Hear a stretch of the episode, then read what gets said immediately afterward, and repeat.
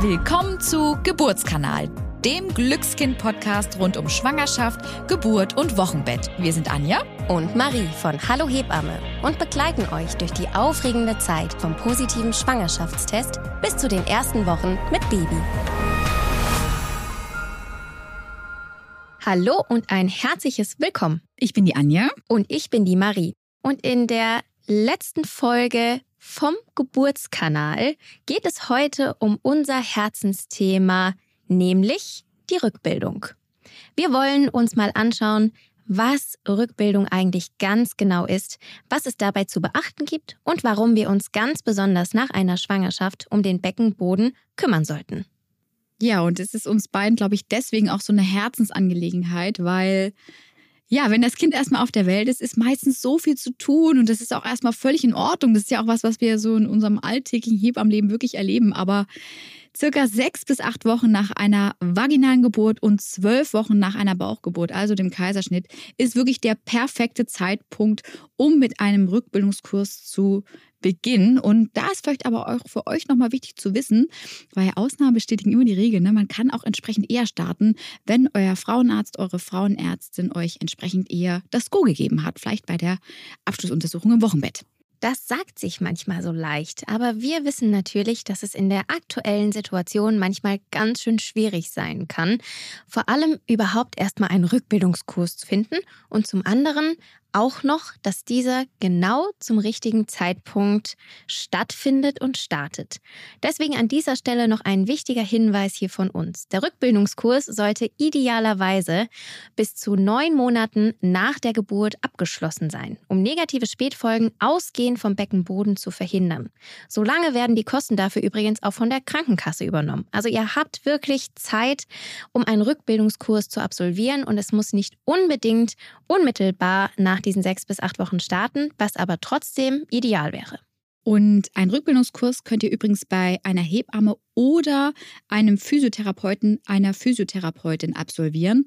Schaut da gerne mal, welches Angebot es in eurer Nähe gibt. Und bei beiden Fachbereichen werden bis zu zehn Zeitstunden von der Krankenkasse bezahlt. Also egal, ob ihr gesetzlich oder privat versichert seid. Und jetzt schaut ihr euch vielleicht bei euch in der Region um und ihr findet irgendwie nichts, was euch anspricht, beziehungsweise vielleicht auch gar keinen Kurs, der irgendwie in euren Tagesablauf passt.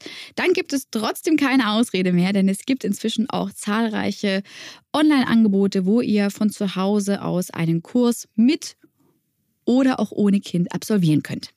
Aber kommen wir doch nochmal darauf zurück, warum sollte man denn eigentlich Rückbildungen machen und was bewirkt das bei einer Frau im Körper? Denn bei der Rückbildung kommen alle durch die Schwangerschaft im Körper entstandenen Veränderungen in den Ursprung zurück. Das bezieht sich auf den ganzen Körper. Viele Organe und Muskeln und auch Gewebe bilden sich ganz von alleine wieder zurück, ohne dass wir etwas aktiv dafür tun müssen, wie zum Beispiel die Gebärmutter, das Blutvolumen oder auch eben die Gefäße.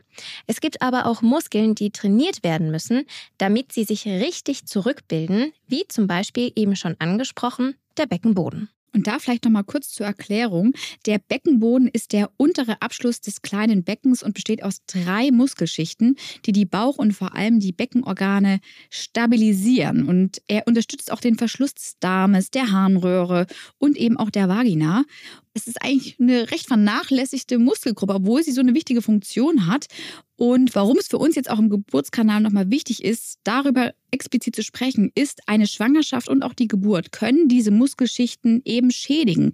Denn während einer Schwangerschaft wird der Beckenboden über viele Wochen durch das Fruchtwasser, aber auch durch euer Kind, die Plazenta, also den Mutterkuchen und das zusätzliche Gewicht der Gebärmutter beansprucht. Und deshalb sollte, egal ob ihr eine vaginale Geburt hattet oder auch einen Kaiserschnitt, also eine Bauchgeburt, die Rückbildung immer angestrebt werden.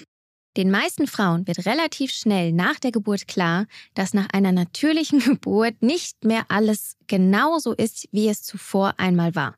Manche Frauen können zum Beispiel ihre Winde nicht mehr halten und pupsen unkontrolliert drauf los und oder merken, dass beim Gang zur Toilette schnell ein paar Tröpfchen in die Hose gehen können, wenn der Weg doch einmal zu lang war. Und das ist kurz nach der Geburt wirklich völlig normal, sollte aber nicht zur Normalität werden und länger anhalten. Was in dem Zusammenhang auch nochmal wirklich wichtig ist, Geburtsverletzungen, die sie eventuell während der Geburt aufgetreten sind, können Probleme mit dem Beckenboden übrigens nochmal verstärken. Da muss man einfach so als Richtwert sehen, je größer eine Geburtsverletzung ist, desto mehr kann einfach der Beckenboden geschädigt sein.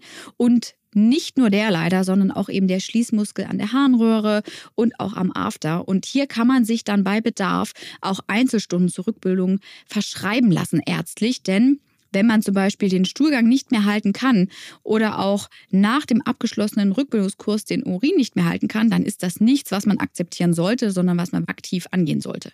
Und da solltet ihr auf jeden Fall einen Arzt oder eine Ärztin aufsuchen. Aber das kommt eher selten vor, muss man hier auch nochmal erwähnen. Ihr erkennt einen schwachen Beckenboden übrigens daran, dass ihr ein unangenehmes Druckgefühl im kleinen Becken habt, also dass sowas nach unten drückt. Ne? Das fühlt sich echt mm, ja ein bisschen seltsam an. Ihr habt ein ständiges Muskelkatergefühl im unteren Bereich und eventuell kann es vielleicht sogar vorkommen, dass ihr Urin oder Stuhl, wie eben von Anja schon erwähnt, nicht gut halten könnt und vor allen Dingen auch beim Lachen, Husten oder auch beim Hüpfen. Und außerdem kann euer Liebesleben beeinflusst werden. Es kann sich anders anfühlen oder tatsächlich auch weniger sexuelle Befriedigung für beide hervorrufen. Und da würde ich gerne nochmal zu dem Punkt zurückkommen. Man hat vor allen Dingen nach der Geburt immer erstmal den Kopf nicht für Rückbildung. Ne? Das ist so wirklich ein Problem, ne? weil andere Sachen gefühlt in dem Moment einfach immer Priorität haben. Aber man sollte sich die Zeit wirklich für sich und seinen eigenen Körper nehmen. Und in diesem Zusammenhang würde ich gerne nochmal auch auf das Thema Rektusdiastase kurz zu sprechen kommen, weil das ist tatsächlich ja auch etwas, was man immer mal wieder im Zusammenhang mit einer Schwangerschaft hört und liest, sich dann aber nicht unbedingt weitergehend Gedanken darüber macht, genau wie wenn das Wort Beckenboden fällt. Und die Rektusdiastase ist die Lücke an der Linea alba und beschreibt den Spalt zwischen der rechten und der linken geraden Bauchmuskulatur und der entsteht einfach durch die Schwangerschaft und den wachsenden Bauch. Denn dadurch werden die geraden Bauchmuskeln zur Seite geschoben und dieser Spalt kann sich dann eben vom Rippenbogen bis zum Schambein ziehen und eine unterschiedliche Ausprägung haben. Jede Frau hat das nach der Geburt, die eine etwas ausgeprägter und die andere etwas weniger. Im Normalfall ist das auch nicht schlimm, denn mit der Zeit ziehen sich die Bauchmuskeln vor allen Dingen mit dem richtigen Training wieder zusammen. Gerade wenn die Rektusdiastase nach der Geburt aber sehr ausgeprägt ist, sind diese Übungen und einige Verhaltensweisen für den Alltag aber unumgänglich, damit der Spalt sich wieder gut verschließen kann und es nicht doch zu weiteren unerwünschten Problemen wie zum Beispiel Schmerzen im unteren Rücken oder ähnlichem kommen kann. Das macht aber, glaube ich, auch nochmal ganz deutlich an der Stelle, wie wichtig auch ein guter Rückbildungskurs ist. Denn dadurch können eben Spätfolgen, die vom Beckenboden ausgehen und sich durchaus auch erst nach einigen Jahren bemerkbar machen können, verhindert werden. Und um euch da nochmal ein Beispiel zu geben, was das eben sein kann, das könnte Organabsenkung vom Uterus, von der Harnblase und so weiter sein, aber auch Inkontinenzen und wie gerade von dir auch schon angesprochen, Rückenprobleme können daraus einfach mal resultieren. Und Außerdem gibt es den Frauen ja einfach auch ein gutes Gefühl und baut innere Stärke auf, wenn sie sich gut nach der Geburt auch wieder gestärkt und in ihrer Mitte fühlen. Und das bewirkt eben auch so ein guter Rückbildungskurs, um das wieder zu finden. Und deshalb kommt zum Schluss hier noch Einmal ein Hebammen-Insider von uns. Motiviert euch und macht einen Rückbildungskurs, egal ob mit Kind oder ohne Kind, in Präsenz oder online, wie zum Beispiel auch auf unserem Hallo Hebammen YouTube-Kanal. Hier findet ihr nämlich einen kompletten Rückbildungskurs kostenfrei.